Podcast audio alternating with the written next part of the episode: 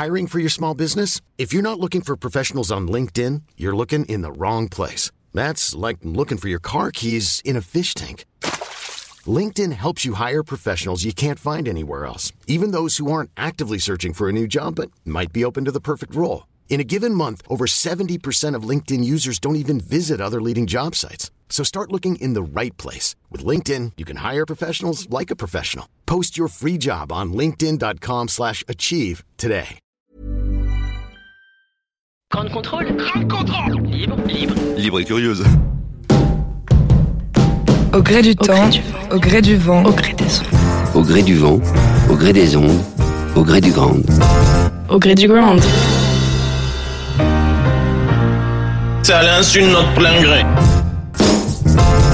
Bonsoir, bienvenue dans une émission au gré du ground qui tentera de répondre à cette question ce soir. Les médias coopératifs internationaux peuvent-ils être un nouveau modèle pour passer à l'action?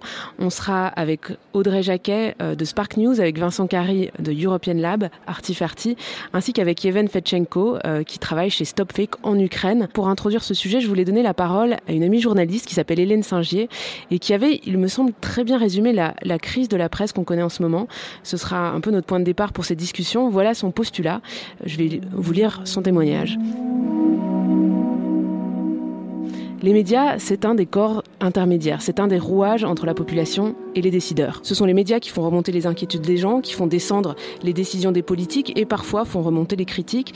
Mais il y a aussi des syndicats, il y a aussi des élus et il y a aussi tout un tas d'institutions qui sont censées mettre de l'huile dans la machine, mais qui en fait ne fonctionnent plus. Moi, j'entends de plus en plus des personnes, et notamment des jeunes, dire de toute façon, dans les médias, il n'y a que des mauvaises nouvelles, ou alors on ne parle que de choses qui ne me concernent pas, donc je ne m'informe plus.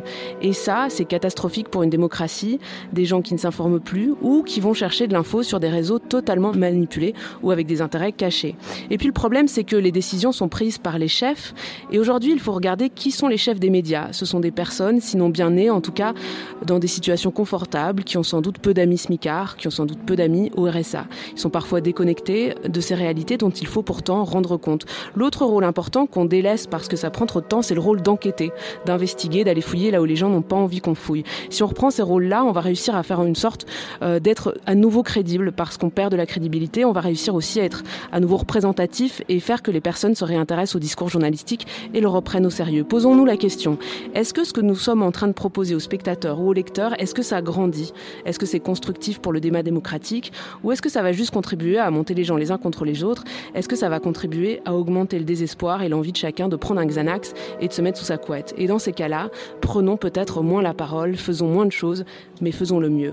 On va partir de ce constat-là ce soir avec les invités autour de la table qui peut-être se sont posés ces mêmes questions, qui en tout cas imaginent des alternatives en s'appuyant sur de nouvelles formes de financement, d'enquête transnationale pour chercher une vérité, pour lutter contre les fake news ou pour faire du journalisme positif ou du journalisme de solution. Il y a des nouvelles plateformes qui font collaborer des journalistes, des développeurs, des citoyens ou encore du journalisme qui se fait sur scène, en chair et en os et en contact avec un public. On est donc ce soir avec Audrey Jacquet. Bonsoir euh, Audrey. Bonsoir. Avec Vincent Carry. Bonsoir Vincent. Bonsoir. Vous me disiez, euh, avant qu'on commence cette émission, que vous aviez tous les deux, l'un et l'autre, été journalistes et que vous aviez cessé d'exercer euh, en tant que tel. Euh, pourquoi? Est-ce que ça raconte quelque chose peut-être de, euh, des moyens ou des outils que vous, qui vous semblent les plus efficaces pour faire un travail qui ait du sens aujourd'hui? Oui, bah, moi, je, maintenant, j'ai l'avantage de pouvoir justement réfléchir à toutes ces questions qui étaient euh, énoncées euh, à travers la journaliste que tu Euh, et euh, finalement, je, je peux y réfléchir beaucoup plus que quand je faisais du journalisme moi-même, puisque j'avais absolument pas le temps, euh, malheureusement, de me poser ces questions-là. Et elles te semblent importantes, ces questions? Elle me semble essentielle, surtout maintenant, euh, avec euh, effectivement ce, ce constat euh, très bien posé et ces interrogations sur comment on fait du journalisme, comment on parle aux gens et comment on fait en sorte de continuer à les engager dans cette réflexion. Et ça reste quand même un pilier de, de nos démocraties essentielles. Vincent Carry, pour vous, comment ça s'est terminé cette histoire avec le journalisme et pourquoi une, une autre façon aujourd'hui de raconter des histoires ou de témoigner du réel? C'était assez particulier parce que j'ai démissionné, j'ai rendu ma carte de presse le, 21 avril 2002, donc c'est un, jour un peu particulier. C'est le jour où un scrutin euh, français a envoyé euh, un candidat d'extrême droite au deuxième tour de la présidentielle. Et bah, j'ai décidé d'une part d'aller manifester et donc de sortir de mon devoir de réserve, et puis surtout les, médias à ce moment-là, dans une ère un peu pré-fake news, avaient vécu une séquence tout à fait désagréable enfin j'avais trouvé très très pénible à, subir, de, montage en épingle de très nombreux faits divers qui avaient euh, alimenté euh, la campagne en, rumeurs et en, et postures euh, assez, assez pénibles. Et je me suis pas du tout reconnu là-dedans et je trouvais que les journalistes étaient en train et les médias étaient en train d'abonder de, dans un sens qui était à très haut risque. Et ça, c'est parti en fait au début d'un pari avec mon, mon rédacteur en chef en lui disant si Le Pen est au deuxième tour, je démissionnerai. Et il m'a dit, mais non, et confiance en la France, n'arrivera jamais. Le 21 avril, je suis parti. On va parler de ce que vous avez fait ensuite, parce qu'aujourd'hui, on peut considérer que c'est toujours du journalisme que vous faites, mais ça prend plein de nouvelles formes et on en parlera tout à l'heure. Euh, Peut-être pour commencer, Audrey Jacquet, c'est quoi euh, Spark News? Euh, On a essayé de définir ça et vous me disiez, en fait, il ne faut pas dire positif journalisme. C'est quoi la différence? Euh, comment vous le définissez aujourd'hui? Alors nous, Spark News déjà, pour répondre à cette question, on est une entreprise sociale qui travaille avec des médias euh, à l'international pour les inviter à, participer à des grandes opérations éditoriales, effectivement plutôt orientées solutions. Euh, C'est vrai que on ne dit pas forcément positif parce que ça transmet pas forcément euh, l'idée qu'il y a derrière euh, le journalisme de solution qui peut prendre différents noms, hein, journalisme constructif, euh, orienté solution, enfin selon selon les médias. On dit pas positif parce que c'est pas un journalisme de bonnes nouvelles, c'est pas un journalisme où on va juste se réjouir de quelque chose de chouette qui s'est passé, genre le chat de Madame Michu a été sauvé par les pompiers, tout le monde est ravi, mais bon, ça n'apporte pas grand chose finalement à la société. Nous, on s'intéresse à un journalisme qui, euh, qui va au-delà de, montrer les problèmes, de les exposer, ce qui est essentiel, mais qui va aussi euh, aller voir quelles solutions ont pu être trouvées euh, au niveau local à des enjeux finalement globaux. Est-ce que vous pourriez me donner peut-être un exemple d'une histoire qui a sorti récemment? Bah, C'est vrai qu'on concentre euh, énormément sur les, innovations euh, qui, répondent à, des enjeux que beaucoup de gens euh, peuvent rencontrer. Je pense assez naturellement, par exemple, à un enjeu fort qui est le cancer du sein. Une histoire qui, qui est remontée dans, dans, nos opérations éditoriales et celle d'un gynécologue allemand euh, qui euh, n'était pas satisfait finalement de la façon dont il pouvait euh, euh, détecter les cancers du sein, puisqu'on sait qu'il faut les détecter le plus tôt possible pour pouvoir mieux les traiter, et qui a eu l'idée de faire appel à des femmes aveugles qui ont un sens du toucher beaucoup plus accru et qui ont finalement la capacité, une fois entraînées, d'aller détecter des tumeurs beaucoup plus petites que lui-même en tant que gynécologue pouvait le faire par palpation, et a créé donc une école pour que ces femmes puissent aider à détecter ces tumeurs. Là, on voit un double impact, un impact qui est clair, c'est à la fois euh, détecter euh, le cancer du sein beaucoup plus tôt, qu'il soit mieux pris en charge plus vite et donc plus facile à guérir, si je puis dire. Et puis euh, l'impact sur les femmes aveugles, l'impact social des femmes qui ont souvent du mal à, à être insérées socialement, à trouver un emploi et qui là retrouvent aussi toute leur dignité, leur fonction à travers ça. Au départ, à l'initiative de ce projet, il y a Christian Boisseron qui a commencé à démarcher les médias il y a quelques années maintenant. Et il racontait une histoire comme quoi au tout début c'était pas convaincant. En tout cas, il avait du mal à convaincre et il a fini par se retrouver à. à on lui a proposé d'occuper des pages un 26 décembre, le jour le plus creux de l'année, oui, parce qu'on n'avait peut-être oui. pas encore confiance à ce que ça pouvait euh, représenter. Christian de Boisredon, oui, qui est, qui est un entrepreneur social qui euh, qui avait déjà fait un tour euh, du monde des euh, des initiatives euh, comme ça, impact positif socialement, environnemental, hein, qui en avait fait un livre et qui, contre toute attente, était devenu un best-seller. S'est dit mais ça intéresse les gens et du coup a effectivement commencé à démarcher la montée euh, cofondée Reporter d'Espoir. Et euh, il est euh, le premier média qu'il est allé voir, c'est Libération, pour les convaincre de faire un supplément, pour dire ça intéresse les gens, il faut que vous parliez de ça. Il n'y a pas que ce qui saigne qui peut faire la une. Et je pense qu'au bout d'un moment, ils en ont eu un peu marre. Donc il a dit écoute, vas-y, fais ton supplément le 26 décembre. Il était ravi, tout en n'ayant pas réalisé à l'époque que le 26 décembre n'est franchement pas la meilleure date pour faire un supplément. Et contre toute attente, en fait, ça a été un des best-sellers ou best-sellers de, l'année. Et, par la suite, Libération a continué le Libé des solutions par leurs propres moyens. En quoi est-ce que votre média et vos outils, votre plateforme répond aussi aux problèmes que peuvent poser le journalisme aujourd'hui euh, dans un contexte de crise des médias dont effectivement je parlais euh, tout à l'heure? Bah, Nous déjà peut-être pour euh, rappeler le, principe, la façon dont on fonctionne avec les différents médias partenaires dans différents pays du monde, dans différentes langues. En fait, chaque média qui est très souvent des journaux assez traditionnels, leaders dans leur pays, va aller écrire un article sur une innovation son pays qui répond à un de ces enjeux et va le remettre au pot commun en fait euh, pour que tous les autres médias euh, puissent aller ensuite choisir. Donc assez simplement, euh, on contribue un article et on a accès à, si on a 50 médias dans l'Alliance, à 50 articles de reportages qui viennent de tous les coins du monde. Et euh, du coup, on peut faire euh, beaucoup plus avec beaucoup moins de moyens. Et c'est vrai que les médias, à l'heure actuelle, font quand même face à une crise de moyens euh, assez forte. Donc déjà, il y, a, y a un avantage assez direct. Je pense qu'il y a d'autres avantages aussi. C'est faire partie d'une alliance assez prestigieuse. à plusieurs, on est plus fort. Et, et, du coup pouvoir montrer l'impact que ça peut avoir, faire plus de bruit et, et se sentir aussi dans un engagement commun. Et si c'est vrai qu'il y a pu y avoir pas mal de, réticences au début sur euh, ces, notions de journalisme de solution, ça a beaucoup évolué euh, depuis que Christian euh, a commencé. maintenant, on voit de très grands médias renommés, même en dehors de, nos partenaires, qui pratiquent le journalisme de solution de façon assez courante et régulière. Et alors vous parlez d'effectivement les intérêts que peuvent avoir le fait de collaborer entre médias. Je me permets juste de mentionner au passage le Daphne Project, qui était un projet euh, avec pour le coup vraiment du journalisme d'investigation euh, suite au décès de cette journaliste à Malte.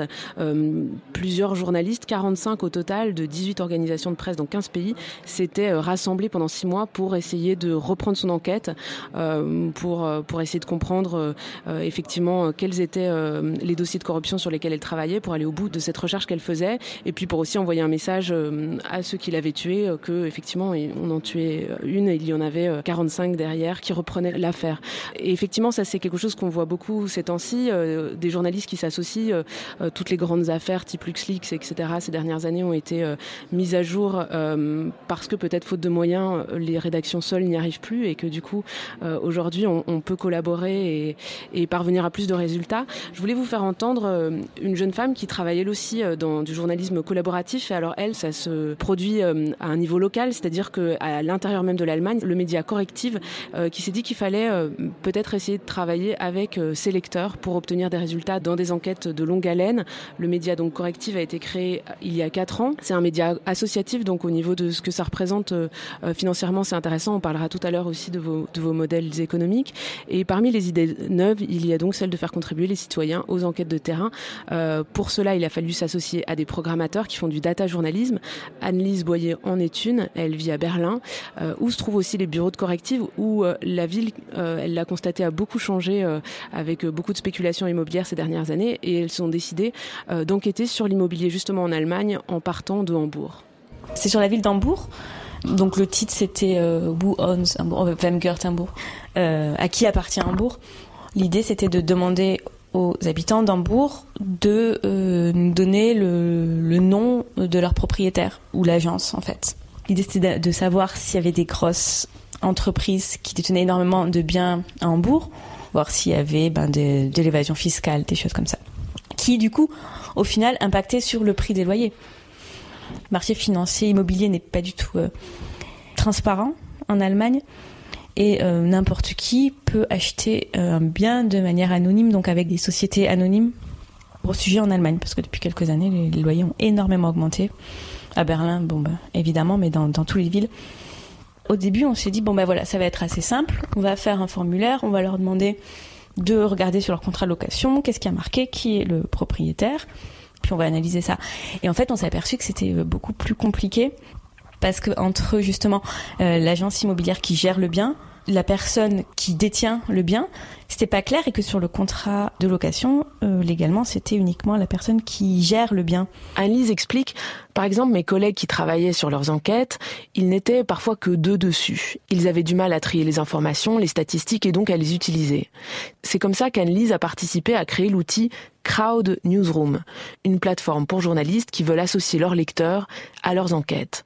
Sur leur site, ça dit ceci, notre société devient plus forte quand tout le monde peut monitorer les actions des autorités et des entreprises. Du coup, ce qu'on a fait, un outil, on, a vraiment changé d'optique on a décidé de développer un outil qui serait plus comme un, un intervieweur euh, en ligne un peu remplacer euh, le journaliste qui pose des questions à quelqu'un par téléphone et qui l'amène à, à, investiguer en fait sur, euh, sur lui-même.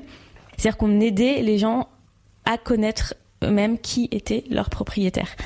Bah alors voilà, première étape, euh, faites ça, regardez dans votre contrat de location, bah, s'il y a ça, euh, ça veut dire que c'est sûrement le propriétaire. Sinon, euh, légalement, vous pouvez faire ça pour connaître. Est-ce que vous est leur demandez par exemple si ça avait eu des, une augmentation de loyer ces cinq premières années? Parce que dans l'augmentation de loyer, dans ce papier, légalement, il doit y avoir le nom du propriétaire en expliquant exactement à chaque étape pourquoi on voulait collecter ces données, que l'idée c'était pas du tout de, s'intéresser aux petits propriétaires, aux particuliers, bah, évidemment, on ne touche que notre cible, que nos lecteurs. c'est pas du tout représentatif, donc c'est pas assez pour faire des statistiques. Donc à chaque fois, on demandait aussi des, histoires. Et les gens euh, étaient vraiment intéressés à. On leur demandait s'ils acceptaient d'être contactés après. Et après, ça devenait du, bah, classique avec interview, euh, sources, etc. Et il y avait aussi beaucoup d'experts dans le lot. Euh, après, on a, du coup, on a fait d'autres villes parce que après, les médias nous ont contactés pour faire du Düsseldorf et pour faire Berlin. J'aime bien euh, ce témoignage parce que je trouve qu'il met bien en, valeur euh, ce que peuvent aujourd'hui les nouvelles technologies face à peut-être euh, parfois effectivement des problèmes de moyens pour faire appel à, beaucoup de journalistes sans pour autant se passer de la rigueur et de ce qui fait l'essence de ce métier. et peut-être que ce modèle, il permet de retrouver une forme de confiance également entre le lecteur et, les journalistes. Et je pense que c'est une de ces choses qui a motivé Yevhen Fetchenko pour créer Stop Fake. Alors on va l'appeler il est à Kiev et, en amont des élections euh, ukrainiennes qui, ont, qui auront lieu euh, dimanche, on voulait savoir ce qu'il pensait de l'invasion des fakes euh, dans son pays et comment lui il avait tenté de trouver des solutions face à ce problème de l'information et de ses sources en Ukraine. Hello? Hello? Hey, how are you? I'm fine, thank you. Good. Are you? So, where are you now? Uh, I am at Mohila School of Journalism. Vous, vous, êtes directeur de, effectivement d'une école qui s'appelle Mohila School of Journalism. Um, Est-ce que vous pourriez me raconter, can you tell us uh, how you decided to create Stop uh, Fake? Uh, so it's a media in Kiev, and uh, and I think the origin of the project was very much linked to the fact that you're a director of a school. C'est très lié en fait euh, la création de Stop Fake avec le fait que vous soyez un, un directeur d'école de journalisme. Yeah, absolutely. So it was connected to the School uh, of Journalism because we started this project for a couple of reasons. First of all, because it was 2014, immediately after Maidan and when occupation of Crimea started, and I realized how huge uh, amount of disinformation started to come to Ukraine from uh, Russian media. Maidan, Maidan was a, a, revolution when uh, young people, uh, mostly um, uh, pro-European, um, uh, protested in the streets, and these protests led to the, the departure of the president um, of the time, but also led to some tensions between communities, between Ukrainian and Russian in your country, and and then later on towards. actually, there was no much tension between Ukraine Ukrainians and Russians. In the but, east of the uh, country, yeah. Yeah, but uh, actually it was more external conflict starting uh, because Russia was using this moment after Maidan, the vacuum of power, vacuum of information, and so they used it to, to occupy Crimea and then to to start the war uh, in the east in Donbass. But information played the crucial role because mm. information warfare was a prerequisite to the real kinetic warfare and prerequisite to occupation of Crimea because this information uh, used to build those narratives, which then were pushed by Russian disinformation for many, many years till now. One of them, like of uh, coup d'etat in Ukraine. The second one was that fascists came to power, and that's why those who speak Russian needs protection of Russia. So these were news that were circulating at the time.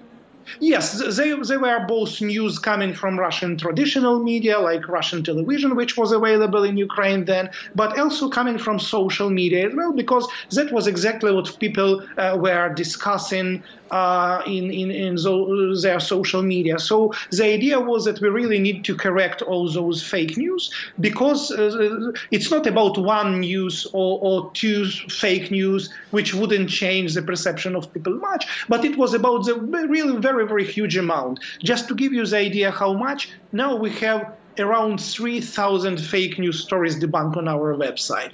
And at that point, it was crucial because all those single fake news were getting together into the bigger narrative and it influenced how people perceive the situation, what they thought about, how they behaved. For example, if Russian disinformation published a story that Ukraine is trying to suppress those who speak Russian, uh, immediately some people on the ground could organize demonstration to protest against mm. suppression of Russian language, even though there was no any suppression, but they really wanted to have that conflict being manufactured, and they realized that uh, this conflict might be about language, about religion, about the regional division in Ukraine, which did not exist, but you can very easily create it using information, as mm. many other places. And you also wanted to show to your students that, um, yeah, there, there was a, a, a, way to be, a, that, that this wasn't journalism.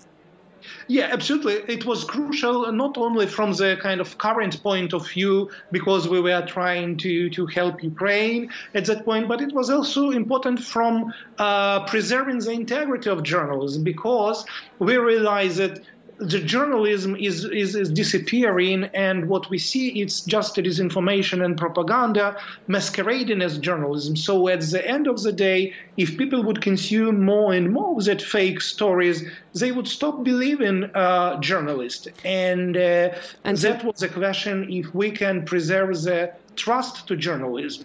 And so and now, at the end of the day, we were right. Yes, and, and now on your website, it's very interesting. We can find uh, different stories, um, um, and, and, all of them have been investigated. Uh, different stories that were uh, broadcast on different media, and uh, you, uh, with your journalists, in many different languages. Today, you can uh, also find a French version. you can go and find the, the the explanations to the story and what is the truth and what is not truth. I, I I think Audrey Jacquet, who is around the table here, had a question question for you. Hello mm -hmm. there. I was just wondering have you been partnering with other media in your country or outside your country actually to try and, uh, and depict a, a, a truer picture of what's going on? Yeah, this is a great question because, yeah, we've been looking for such partnerships because we, at some point, uh, at early stage, we realized that it would not be uniquely Ukrainian problem. That at some point we would see the same techniques which were tested on Ukraine and in Ukraine would be transferred to other countries and might be used over there. Of course, with different messages, with different platforms, to different extent, because no other country in Europe probably would have that penetration of Russian media which uh, Ukraine had. But our feeling was that this, this that would be the, the uh, um, universal danger, the global danger to journalism. And so we started to look for partners in different countries to raise awareness of people in those countries that we need to look at very different uh, media systems and try to set up a kind of early warning system about this uh, phenomena spread it into to other countries. And that was the reason also behind different languages why we started to use that to look into the media systems of other countries as well, not only translate Ukrainian stories, which might give you some idea, but it was important to show that this works across the border. And then we saw the examples of, of uh, uh, Russian disinformation in many other countries, like during elections in many European countries, during Ukraine European Union Association Agreement referendum in the Netherlands, during US elections, Brexit, Salisbury story, and many other places, and they've been using exactly the same techniques to to throw as many impossible stories into discussion as possible, and also the second technique to look for the domestic problems in each country, to find soft uh, spots and then to try to uh, make those cracks bigger. And that's exactly what they are doing. And the third important thing here was to build the, a global movement against that because Russia is very strong for one very simple reason because they do not have much uh, uh, they do not see much resilience towards what they are doing in, in different countries. And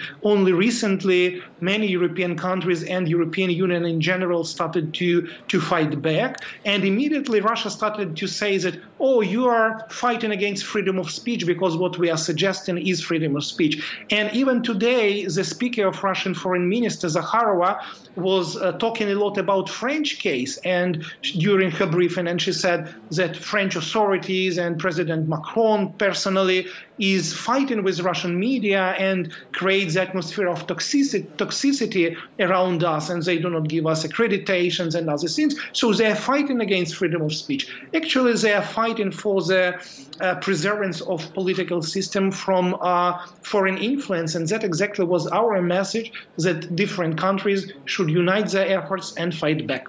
Thank you very much, Ivan Fedchenko. It was uh, really interesting to talk to you. And, and yes, you've mentioned some fighting back. Uh, amongst others, there is, uh, um, in, in the wake of the uh, uh, 2019 European elections coming up in May, uh, a website called Fact Check EU that has come up with 19 European media that are verifying information regarding those elections that is now online. Thank you so much for, for, for taking the time to speak to us. Have a lovely evening in Kiev.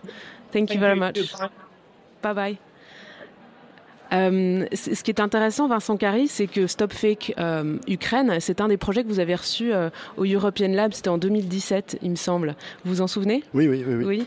oui. Effectivement, moi, c'est avec cette casquette-là que je vous connais le mieux, euh, euh European Lab, c'est euh, c'est l'idée de réunir sur scène dans un événement collectif avec des bars et des endroits où on peut faire la fête et des concerts, mais aussi à côté de ça associer des conférences et, et, des émissions de radio qui vont être podcastables, qu'on peut écouter pour créer de l'intelligence, faire entendre des gens qui ont des choses à raconter sur notre monde et, et la façon dont il tourne, et notamment pour s'intéresser à ce qui se passe au niveau européen. Peut-être que ma première question, ce serait ça, euh, euh, dans le contexte aujourd'hui de grande défiance. Alors, on a parlé de la défiance à l'égard du journalisme, mais il y a aussi, euh, disons, c'est difficile d'intéresser les gens à, ce qui se passe au niveau européen et puis d'avoir tout simplement un projet qui, avec le mot Europe dedans, c'est généralement c'est repoussant. Je, suis bien placée pour le pour le savoir parce que je m'occupe d'une émission sur l'Europe le, dimanche sur France Inter. Mais mais vous vous alors comment est-ce que vous avez contourné ce problème? Comment est-ce que vous pensez qu'il faut l'adresser cette question-là? Oui, c'est une question difficile. C'est vrai que c'est pas évident d'aller débattre d'Europe dans tous les coins du continent en ce moment. Euh, on, est parfois attendu. Euh, euh, avec un certain nombre de tensions. On l'a vu par exemple quand on était à Delphes euh, récemment pour le, le forum de le récent forum de Delphes. Alors European Lab pour euh, pour juste peut-être pour resituer, c'est un forum qui est né il y a 10 ans à Lyon en, en, en marge ou en écho plutôt au festival Nuit Sonore. on avait envie de dépasser le caractère strictement hédoniste et festif de, de, cet événement pour y apporter un peu de mise en perspective et de questionnement d'abord sur ce qu'était la, la culture et qu'est-ce qu'on entendait nous en faire et comment est-ce qu'on voulait que euh, partager voilà ces, pratiques. Et il nous semblait que l'échelle européenne était la bonne pour euh, pour parler de ça parce que euh, bah, même s'il y a des, des, une diversité fabuleuse à l'intérieur de ce, de ce continent très au-delà d'ailleurs des frontières de l'UE puisqu'on parle aussi de, des frontières du continent et même au-delà puisqu'on va parler d'Europe aussi à, à Tanger ou au Maroc ou dans plein d'autres endroits mais euh, voilà, on avait envie de, de créer un espace pour euh, bah, porter, montrer des visages qu'on voyait pas ailleurs dans les dans les espaces de, de débat sur les enjeux de la culture, qui étaient très institutionnels, donc euh, qui représentaient absolument pas les générations ou les types de porteurs de projets qu'on avait l'occasion nous de croiser, de voir, les sensibilités qu'on avait euh, l'occasion de découvrir. Et, et, petit à petit, ça a adressé une cartographie euh, finalement très charnelle de, de cette Europe, très très incarnée, très sensible.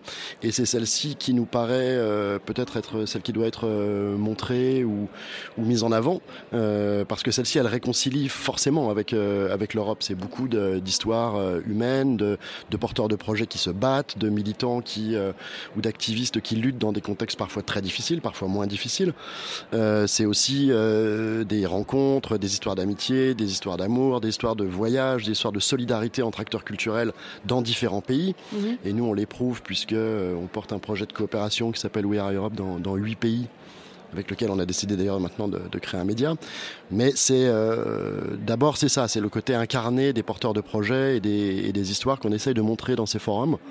Euh, et puis parfois aussi d'amener un peu d'engagement théorique, hein, puisqu'on invite aussi euh, des chercheurs, des universitaires et aussi des artistes bien entendu à prendre la parole. Et aujourd'hui, qu'est-ce qu'on peut dire sur cette nouvelle forme de journalisme? Est-ce qu'on peut appeler ça du journalisme? Sans doute. En tout cas, cette volonté d'apporter le journalisme, l'information l'expérience de terrain, de la porter sur une scène à un public, euh, des, personnes qui vont témoigner en chair et en os, auxquelles on peut ensuite s'adresser, aller poser des questions pour poursuivre la discussion. Euh, ça, ça, traduit quoi de nos besoins, de nos envies en termes de journalisme aujourd'hui? Bah, je crois qu'il y a une première chose, c'est que l'ère digitale dans laquelle on est rentré, euh, euh, avec une certaine démesure, j'allais dire sans, sans, considération pour à nouveau pour l'incarnation, euh, elle a créé un mouvement de balancier qui fait qu'aujourd'hui les, les, gens ont besoin d'être en contact physiquement les uns avec les autres. nous, on peut pas, on peut pas imaginer par exemple les coopérations européennes et les projets qu'on monte les faire simplement sur Skype ou ou avec des fils Slack ou des fils Telegram. Voilà, c'est pas c'est pas c'est pas suffisant. Donc c'est d'abord un lieu de, de, de rencontre. On voit les gens et on, voit que c'est producteur de sens et aussi de, que, derrière il se crée des choses puisque les gens sont en, contact, notamment quand ils vont faire ensuite euh, la fête ensemble la nuit, qu'ils vont partager euh, un peu d'ivresse, un peu de, un peu de folie euh, dans, les nuits lyonnaises ou ailleurs, eh bien ça les rapproche, ça, crée beaucoup de, liens. Alors nous on revendique pas un statut de, enfin en tout cas à l'endroit du European Lab, on revendique pas ni un statut de média ni un statut de journaliste, mais c'est vrai qu'on convoque déjà beaucoup de, propos médiatiques et de journalistes à venir partager leurs expériences avec nous, leurs récits. Euh, je, pense à beaucoup, beaucoup d'expériences, mais euh, euh, la première fois, par exemple, qu'on a entendu parler du, club Bassiani et de cet îlot de, résistance, voilà, pas, très loin de l'Ukraine dont on parlait tout à l'heure, bon, bah, c'était à European Lab parce que c'était un journaliste qui nous avait rapporté cette histoire extraordinaire. Et vous vous ancrez dans un contexte où effectivement il y a beaucoup d'initiatives de ce type. Je pense à Live Magazine, où effectivement ce sont aussi des journalistes qui vont venir raconter leurs histoires sur scène. il y en a un prochainement à Paris d'ailleurs c'est d'abord une façon de, réinventer aussi la forme du débat. C'est-à-dire que euh, de la même façon qu'on pensait qu'il n'y avait pas d'espace pour les acteurs culturels dans lesquels on se sentait, euh, auxquels on se sentait appartenir, euh, il y avait pas, il y avait, aussi un, problème de forme. C'est-à-dire que le, débat frontal dans des amphithéâtres, etc., avec une personne qui parle, voilà, nous on avait envie de, et donc on s'est inspiré aussi de, quelque chose qu'on avait inventé à la Gaieté Lyrique avec Vincent Cavaroc quand on y travaillait ensemble au tout début de l'aventure de la Gaieté. Avait créé un format qui s'appelait le plateau, média et qui avait justement cette vocation un peu de réviser un peu les codes du, débat. Ça ressemblait un peu à, finalement à, l'émission de, Michel Pollack, euh, Droit de réponse, où les gens fumaient des clopes, buvaient des canons. Il y avait un truc très déconstruit, euh, très circulaire aussi. Voilà, on avait, on avait envie de retrouver ça à l'intérieur de notre lieu de, débat. Euh, et, donc très vite finalement la fonction de ça, a très vite ressemblé à un média en effet parce que c'est nos, conférences, nos rencontres ressemblent plus à des émissions de radio euh, qu'à des conférences dans, une, dans, un amphithéâtre. Et alors que souvent aujourd'hui les médias euh, s'adressent peut-être à vous pour euh, créer de l'événementiel, pour rapporter effectivement des nouveaux lecteurs ou, pour créer du lien, vous c'est l'inverse, vous allez à partir de, de, de, cet événementiel créer un média. Nous, on a une audience en effet qui est euh, qui est très physique, hein, puisque les gens on les a en face de nous et on peut euh, on les accueille. Euh, souvent, c'est beaucoup de monde, voilà, sur les sur sur Nuit Sonore en particulier, mais même dans les lieux culturels, etc. Et c'est vrai qu'on va essayer de d'adresser cette audience-là à travers le, un, propos pour de, de vraie création d'un média. Donc c'est une aventure collaborative qu'on fait avec huit pays, huit partenaires qu'on a qu'on a rassemblés dans un projet qui s'appelle We Are Europe qu'on a commencé il y a trois ans, qui était d'abord un projet d'échange artistique et d'idées entre ces huit festivals qui sont aussi des forums de débat publics, les huit. Donc c'est euh, Sonar à Barcelone, CO-Pop à Cologne, Elevate en Autriche, euh, Insomnia en Norvège, les Amis de Unsound en Pologne, euh, Reworks à Thessalonique, etc. Bon, je ne vais pas tous les citer. euh, presque tous. Mais euh, et donc on a eu envie, voilà, de, faire deux choses en plus dans la suite de cette aventure, donc qui a commencé là en janvier dernier. Premièrement, de, choisir ensemble une sorte de représentation euh, de euh, la jeunesse culturelle européenne euh, en choisissant 64 personnalités, 32 garçons et 32 filles, qui nous paraissent incarner aujourd'hui dans leur travail artistique, intellectuel, culturel dans le, dans le continent une forme de transformation, ou en tout cas d'inventivité, d'imaginaire, de, de capacité de changement dans le, dans le projet européen. Et on a envie de les mettre en avant. Et la deuxième chose, c'est de créer tous ensemble un média, aussi pour euh, valoriser tout ce que tout ce qu'on fait, parce qu'on fait beaucoup de choses. On fait monter beaucoup d'artistes sur scène, on fait monter euh, beaucoup de, speakers dans des débats, sur, des forums, etc. Et on perd énormément de, de tout ça. On n'a pas les moyens jusqu'à présent de le valoriser, on n'a pas les moyens de l'éditorialiser, de l'éditer, de le publier. Et donc, on va essayer de se donner les moyens de ça. Et par rapport à ce que disait Audrey tout à l'heure, euh, cette idée de positive journalisme, un terme qu'elle n'aimait pas trop, est-ce que vous, comment vous vous situez par rapport à ça pour pas donner la sensation qu'on est naïf ou qu'on va pas justement porter la plume dans la plaie et que c'est ça le rôle du journaliste. Je sais pas comment vous positionnez par rapport à ces questions-là. Euh, J'allais dire à équidistance euh, entre deux postures. C'est-à-dire d'une part, il y a des, nous, on, veut parler de culture avant tout, hein, au sens le plus large, hein, parce qu'aujourd'hui la culture, elle porte des enjeux démocratiques, des enjeux économiques, des enjeux sociaux, des enjeux territoriaux, des enjeux d'urbanisme, etc. Bon, donc on veut parler de ces sujets et certains sont très graves parce que euh, la culture aujourd'hui, elle est fortement mise à mal. Elle est, elle est menacée par pas mal de choses. Elle est menacée d'abord par euh, un certain nombre de gouvernements et de et de, de, de d'autocratie euh, très violente, très véhémente, qui attaquent d'ailleurs dans le même mouvement et les médias et les acteurs culturels, souvent avec les mêmes, euh, outils. Euh, parfois qui sont ceux mêmes de la désinformation. Euh, c'est aussi un, un, un temps aujourd'hui culturel où il y a un phénomène de concentration capitalistique qui est très important, en particulier dans la musique et dans le spectacle vivant, euh, avec des groupes aujourd'hui qui rachètent, qui font des acquisitions euh, dans des volumes tout à fait considérables et qui menacent l'indépendance et la diversité de, du, du, secteur culturel. Euh, c'est aussi des politiques culturelles qui ne sont plus euh, adaptées aux enjeux contemporains. Et ça, par exemple, c'est des combats. Donc ça veut dire que cela, il faut les mener avec, avec une certaine âpreté. Et ce petit média très modeste essaiera de participer à cette à ce combat-là. Par ailleurs, on a aussi envie de montrer des initiatives, euh, de montrer des best practices, des gens qui font des trucs incroyables euh, dans leur territoire, qui font, qui mènent des, des, petites batailles du quotidien, qui montent des lieux incroyables, qui sont aussi des, des artistes fous, euh, des, des, programmateurs géniaux, euh, des chefs de cuisine incroyables, des entrepreneurs culturels euh, talentueux, etc. Donc on a aussi envie de montrer ça, bien entendu. Et, et vous, Audrey, vous disiez ça reste du journalisme, malgré tout, d'aller chercher ces, ces initiatives et de les mettre en avant. Oui, bah, je pense qu'il faut, euh, faut forcément euh, les deux. Bien sûr, le journalisme est aussi là pour dénoncer, mais il faut aussi euh, rétablir un peu l'équilibre qu'il y a à l'heure actuelle dans les couvertures médiatiques et ne pas s'intéresser à ce qui ne va pas, mais aussi essayer d'aller donner les outils aux gens pour voir aussi ce qui peut-être fonctionne quelque part, pour trouver de l'inspiration, quelque chose qui pourrait être répliqué, ne pas réinventer l'eau chaude. Donc je pense que ça rentre totalement dans le rôle d'un journaliste et d'ailleurs beaucoup le font de toute façon, mais c'est pas l'idée de remplacer un journalisme de dénonciation qui est nécessaire pour aller porter la plume dans la plaie, c'est plus l'idée de venir ajouter une approche qui permet aussi d'aller au-delà des problèmes et d'essayer de voir comment ils peuvent être résolus et apporter des, des, des, des billes, si je puis dire, aux lecteurs et, et peut-être se réengager justement avec l'information, une information qui est pas la même partout, une information qui a aussi de la valeur ajoutée, euh, une information où euh, les gens peuvent s'y retrouver sur euh, des sujets qui leur parlent et où ils peuvent se retrouver aussi dans ces sujets. Alors peut-être dernière question, puisqu'on avait commencé sur cette idée de la collaboration entre personnes euh, euh, au niveau transfrontalier. Euh, vos deux projets sont assez récents, les deux projets dont on a entendu parler en Allemagne et en, Ukraine également. Comment est-ce que vous avez vu évoluer ce travail collaboratif Est-ce qu'on peut dire qu'il y a quand même une petite révolution qui est en cours justement dans ce travail qui est de plus en plus transfrontalier, en tout cas au niveau journalistique, mais même du point de vue de la culture, comme, le disait Vincent peut-être? Nous, c'est vrai que depuis six ans euh, que euh, qu'on a notamment notre opération historique l'impact Jean SMD euh, il y a eu beaucoup d'évolutions avec nos médias des médias qui sont partis parfois de l'alliance de nouveaux médias qui sont arrivés je pense qu'il y a, une évolution euh, où le journalisme orienté solution est de plus en plus pratiqué, même en dehors de nos opérations, en dehors des partenaires de nos opérations, malgré les difficultés auxquelles font face justement ces différents médias, difficultés financières, pour certains des difficultés politiques, euh, des pressions, pour d'autres euh, des difficultés pour essayer de réengager des lecteurs euh, peut-être plus jeunes.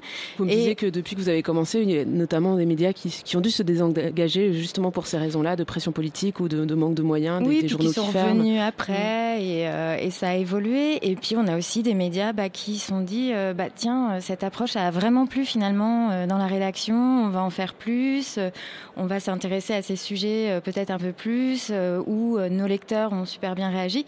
Et du coup, ça, leur offre aussi une autre perspective et une perspective d'évolution qui est, importante à l'heure actuelle et dans laquelle ils peuvent se retrouver en tant que journalistes et, et retrouver euh, ce qui les amène au journalisme et pas toujours se sentir euh, face à, des gens qui, les remettent en question, face à de la méfiance.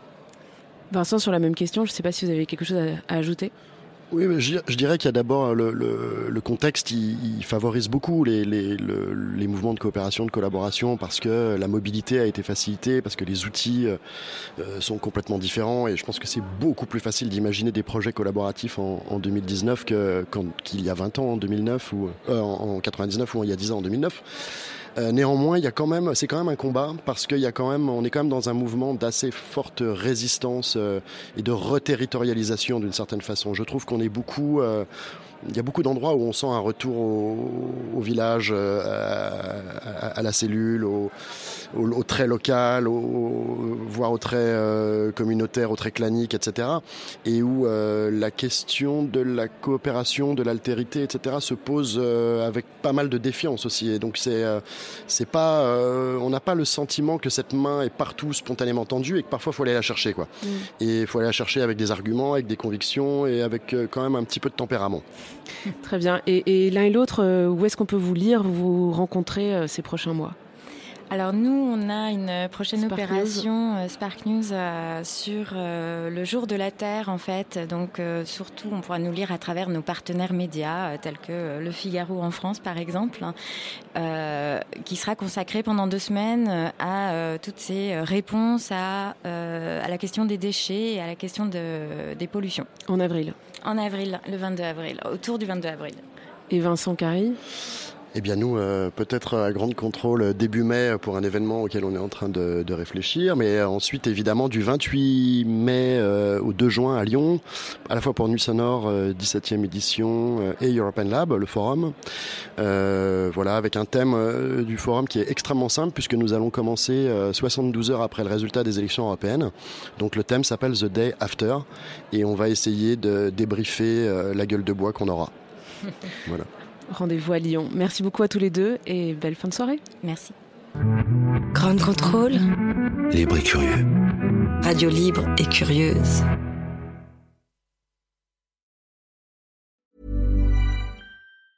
Hey, it's Danny Pellegrino from Everything Iconic. Ready to upgrade your style game without blowing your budget? Check out Quince. They've got all the good stuff shirts and polos, activewear, and fine leather goods, all at 50 to 80% less than other high end brands. And the best part? They're all about safe, ethical, and responsible manufacturing. Get that luxury vibe without the luxury price tag. Hit up quince.com slash upgrade for free shipping and 365 day returns on your next order. That's quince.com slash upgrade.